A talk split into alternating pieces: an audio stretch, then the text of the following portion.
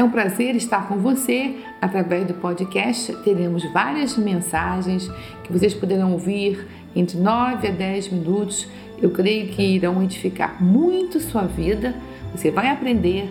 Eu quero lhe aconselhar. Se você puder, pegue um caderno, anote. Você vai poder ouvir várias vezes e será muito bom para o seu desenvolvimento pessoal. Rosane Rangel Cunha, eu conto com você nessa divulgação também desse novo veículo de comunicação no nosso podcast. Deus lhe abençoe abundantemente. Hoje continuaremos um estudo sobre traga a existência. Como a Bíblia fala sobre esse estudo, como é maravilhoso trazer a existência. Deus é o nosso Pai. Deus sempre trouxe à existência aquilo que não existia. Se Deus fez isso, nós, como filhos dele, imitadores do nosso Pai, também podemos fazer isso. Nós lemos que ele falou isso com Abraão. Abraão era um homem que casou com Sara. Como todos sabem, ele não tinha um herdeiro, não tinha um filho. Ele clamava muito a Deus por um filho, por um herdeiro. E Deus falou para, para Abraão, em Romanos 4,17: falou assim: como está escrito, por, pa, por pai de muitas nações, te constituí perante aquele no qual creu, a saber, Deus, o qual vivifica os mortos e chama as coisas que não são como se já fossem. Então nós vemos aqui é, Abraão, ele não tinha nenhum filho e Deus já havia o constituído no passado pai de muitas nações. Vocês observem bem quanta fé Abraão precisou ter para crer numa situação negativa na sua vida.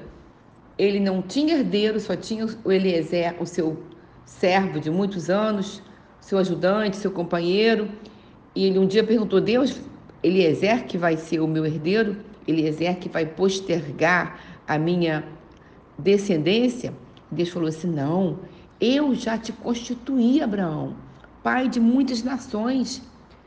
E Abraão estava envelhecendo, Sara também envelhecendo.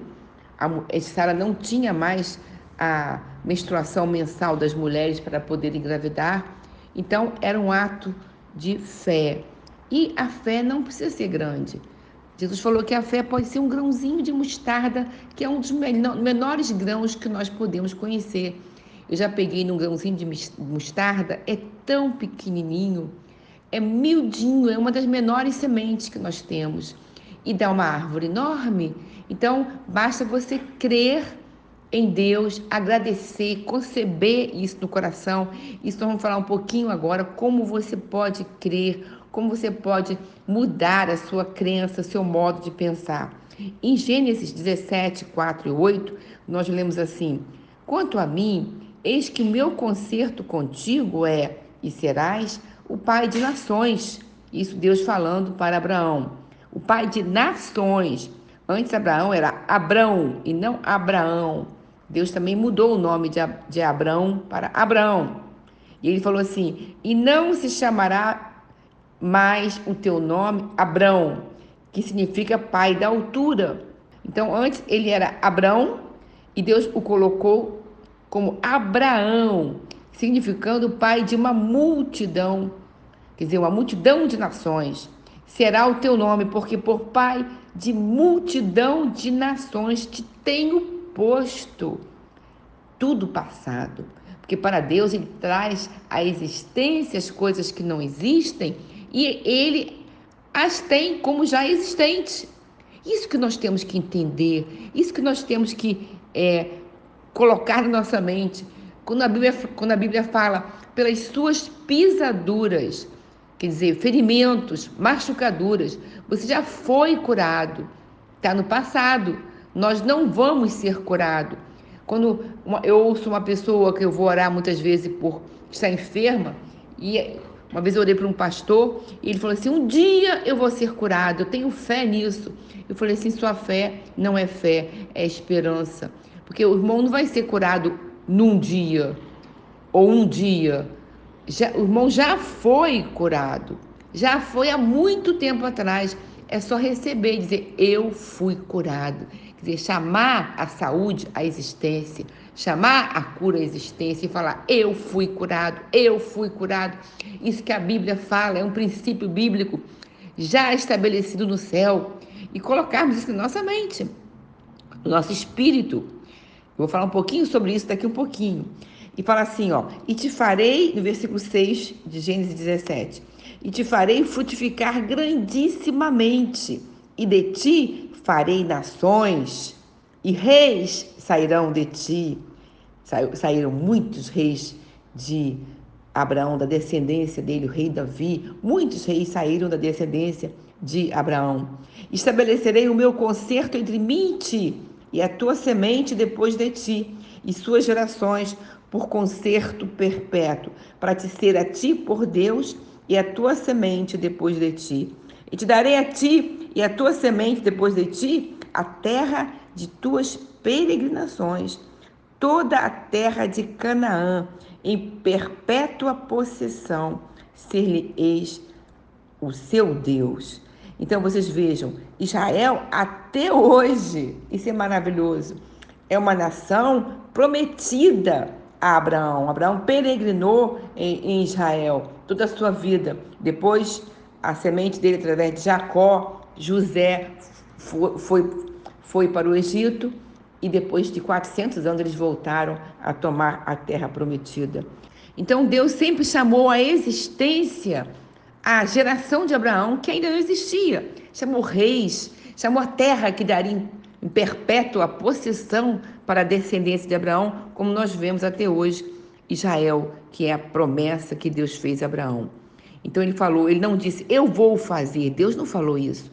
Então, quando nós agimos em fé, que dizer, eu já tenho, eu já possuo, já é meu, eu já tenho esse dinheiro que eu preciso, que eu pedi a Deus. Eu já tenho essa cura para o meu corpo que eu pedi a Deus. Se você está pedindo por um marido, é solteira, ou você é solteiro pedindo por uma esposa, você pede a Deus, depois você fala: Eu já tenho a, o meu prometido, a minha prometida, Deus já está encaminhando. Então, muitas pessoas não querem esperar, mas espere, glorifica, seja agradecido, que é um grande segredo para você poder. É, receber rápido, sabe? Porque muitas pessoas pedem a Deus no meio do caminho, reclamam que está demorando, reclamam que não aconteceu ainda. Quer dizer, você aí está impedindo que as coisas aconteçam. Então, depois que você pediu, encha seu coração de gratidão, enche seu coração de gratidão que você já tem, o que você pediu. Louva a Deus. Lembra assim, eu te agradeço que eu já tenho o que eu pedi. Eu te agradeço, Pai. A gratidão traz a plenitude na sua vida. Aqueles nove, aqueles dez leprosos que foram curados, só um voltou para agradecer a Jesus. Uma história muito conhecida. Os nove foram curados, receberam a cura da lepra. E aquele que voltou para agradecer a Deus, Jesus falou assim: Você está completamente curado. Você está totalmente curado. O que, que nós podemos entender isso que a Bíblia fala? Podemos entender que aquele que voltou para agradecer, o único leproso que voltou para agradecer, ele teve, porque a lepra, essa doença, ela deixava marcas no organismo que eram irreparáveis na época. O nariz, a lepra comia, come parte do nariz, parte do, dos dedos, das mãos, dos pés, de várias partes do corpo, e ficava aquele pedaço faltando. E quando aquele leproso voltou para agradecer a Deus, Jesus deu a ele a plenitude, completou o milagre completo. Quer dizer, ele foi curado da lepra e teve seu corpo restaurado. Eu creio que devagar foi nascendo as partes do nariz, foram nascendo as partes dos dedos que estavam faltando, que a lepra havia comido, e ele teve o seu corpo totalmente pleno e completo. Assim será também que você pediu a Deus e quando você se torna grato por tudo, agradeço a Deus porque já tenho. Mesmo que as circunstâncias estejam negativas, estejam aparentemente não está acontecendo nada, tem movimento nenhum que está, é, que você, resultado nenhum, você não pode ver resultado nenhum. Pelo contrário, muitas vezes até piora. Mas você permanece na promessa, permanece na palavra. Eu já tenho.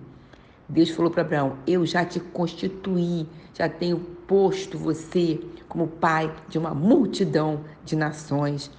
Abraão não é pai só de Israel, ele é pai do Brasil, ele é pai de todas as nações que aceitam a Jesus como único Senhor e Salvador de suas vidas. Então é a multidão de nações que ele é pai. Nós somos filhos de Abraão também, pela fé. Então, realmente é uma multidão de nações que Abraão é pai, de todos aqueles que creem em Cristo.